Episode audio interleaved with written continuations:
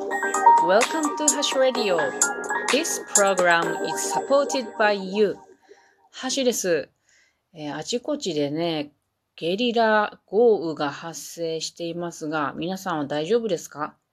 今日は裏木曽孤児の森に行ってきたよって話をするんですけれども、ちょうどね、昨日その裏木曽っていうのは岐阜県の中津川市にあるんですけれども、そっから岐阜市の方へ帰ってくるときにね、ちょうどその時間帯に、ちょうどその場所に私行ってしまったんですよね。あの、帰り道だったんです。場所としてはね、えー、美濃、ん？美濃、何やろ？わからん。名前忘れたけれど、あの、水波とか、そういうところらへんなんかなと思うんですけども、ゲリラ豪雨が発生しているところに、えー、通らなければならなかったんですね。そうしたらね、あの、乗せ、車に乗せてもらっていたんですけれども、みるみるみるみる道がだんだん川になってきて、で、車がとうとう船になったかと思うような感じになりました。で、その運転してくれさっている方も、ブレーキが効きにくくなってきたとか言うので、うわ、怖っと思いながらね。まあでもなんとか安全に帰ってこれてよかったんですけれども、えー、ブレーキが効きにくくなった時に、あの、ブレーキをなるべくたくさん踏むようにすると何かいいっていうのを聞いたことがあったので、それをあの、その人に伝えて聞くようにしながら帰ってきました。いつ、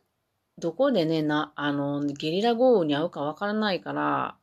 うーん、なんかこう、対策を練らないといけないですね。皆さんももしこういう対策があるよっていうのがあったら、えー、コメントなどでもらえると嬉しいです。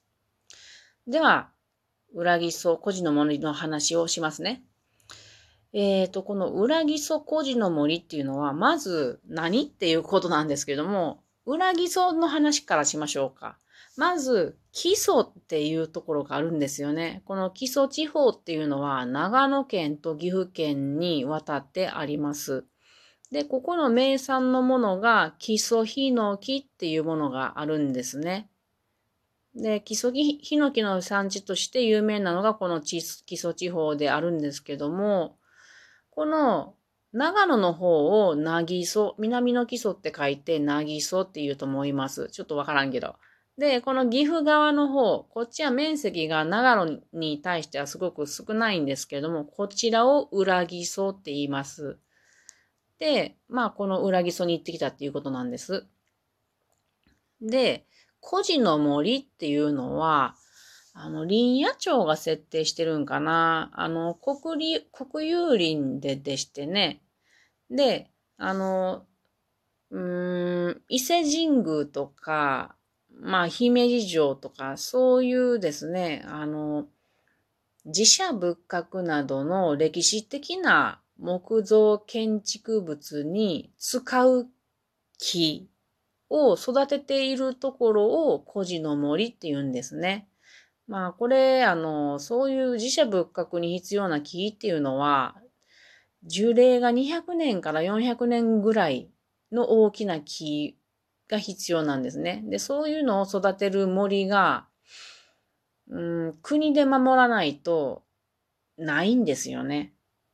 なので、長い時間と手間暇がかかるので、これを林野庁が管理するということ。林野庁、うん、まあ、ちょっとよくわからんけれど、林野庁とそれに関わる機関が管理するっていう森だと思っています。なので、今日、あの、昨日は裏木曽孤児の森に行って、えー、ガイドツアーをしてもらったわけです。で、これはどこにあるかっていうと、先ほどお話したように中津川市っていうところにあります。で、中津川市の中の津家地峡っていうところがありまして、そっから入りました。ここはね、とっても美しい風景の、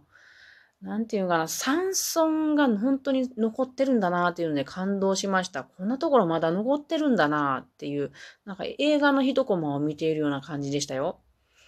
で、そこから入りまして、まず行ったところは森山神社っていうところです。これは山を守る神社って書くんですけれども、木曽ヒノキの森の守り神が祀ってあるそうです。で、ここにね、あの、日本最大の基礎ヒノキの年輪の板が置いてありました。だいたい樹齢がね、1000年ぐらいやったんちゃうかな。この木は、この基礎、裏基礎の守り神として、えー、っと、あった木なんですけれども、昭和9年の室戸台風で折れちゃったんですね。で、その後、昭和29年に、この木を切ろうっていうことで、あの、基礎古来の三つお切りっていう切り方で切られて、で、三つ切りについてはまた後で話しましょうかね。で、スライスされてですね、一枚はここの神社に、そしてもう一枚は名古屋の方にあるそうです。で、森山神社でちょっとお祈りをしてね、あの、で、入らせてもらいました。で、こっからは国有林なのでゲートがあって、普段は普通の人は入りません。で、入ってから見せてもらったものたくさんあったんですけど、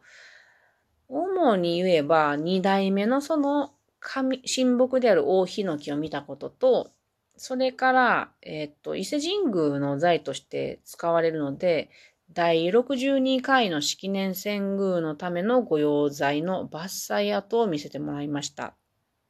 ここら辺を話そうかな。えー、二代目の大ヒノキっていうのは、その一代目が、あの、うん、谷を挟んで向かいにあったんですけど、まあ、一代目が倒れてしまったので、二代目の大ヒノキですね。これも樹齢大体1000年ぐらいあって、あの、ちょうど胸の高さの、えー、このヒノキの直径が大体154センチです。めちゃくちゃ大きいですよ。で、樹高は26メートルぐらいで、体積としては17立方メートルぐらいあるそうです。でね、あの、ヒノキでこれだけ大きいのってよっぽど珍しいだと思います。特にこの基礎ヒノキっていうのは成長がね、ゆっくりなため、あの、緻密な材となって強度もあるっていうことなんですね。なので、1000年をかけて、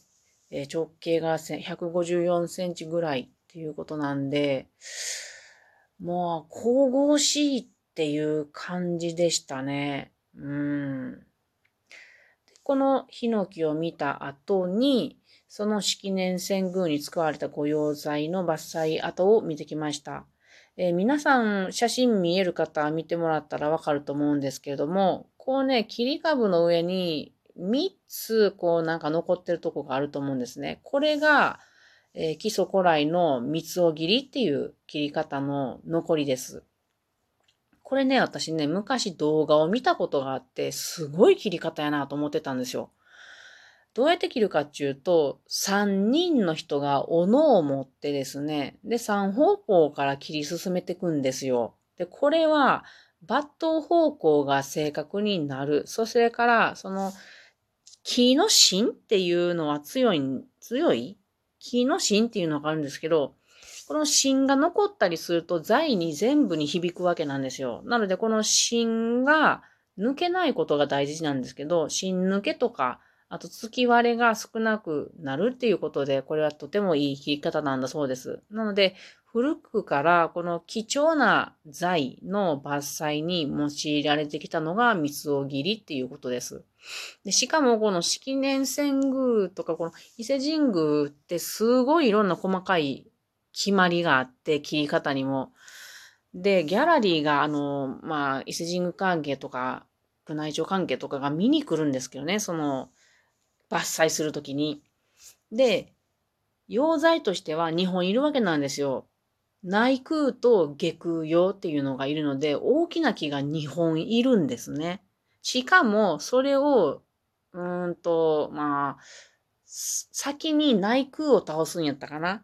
で内空を倒した後に、その後に下空側を倒して、その先っちょがですね、それぞれの基礎ヒノキの先っちょが、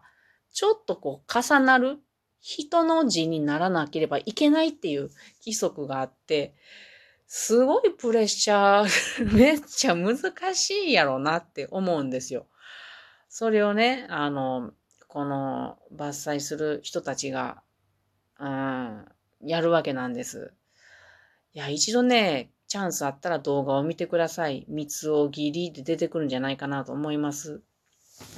でこの伐採跡を見れて私はちょっと感動しましたね。で、ああ、こっちの方向から、ああ倒して、こっちの方向から下空画を倒して、やったんやなっていうのを、あの、うん、感じましたね。で、その倒した後には、その穂先を切ってですね、すぐに。で、そのヒノキの切り株の上にそれぞれ立てるっていうことをするそうです。で、その、えっ、ー、と、倒した材は、先っちょをですね、その斧、斧でですね、菊のようにこう削って、で、その後に白い紙を巻いて、本当に菊のようにして、で、その後、先ほどの、えっ、ー、と、森山神社へ持ってって、こう、祝詞をあげ、それから、まあ、伊勢神宮の方へ持ってくなどをするそうです。うわ、全然時間足らへん。もっと話したいことあったのに。で、あと、えー、朴葉寿司っていうのを初めていただきましたけど、これがめっちゃくちゃ美味しかったです。朴葉の香りが移ってるのかなと思いました。はい。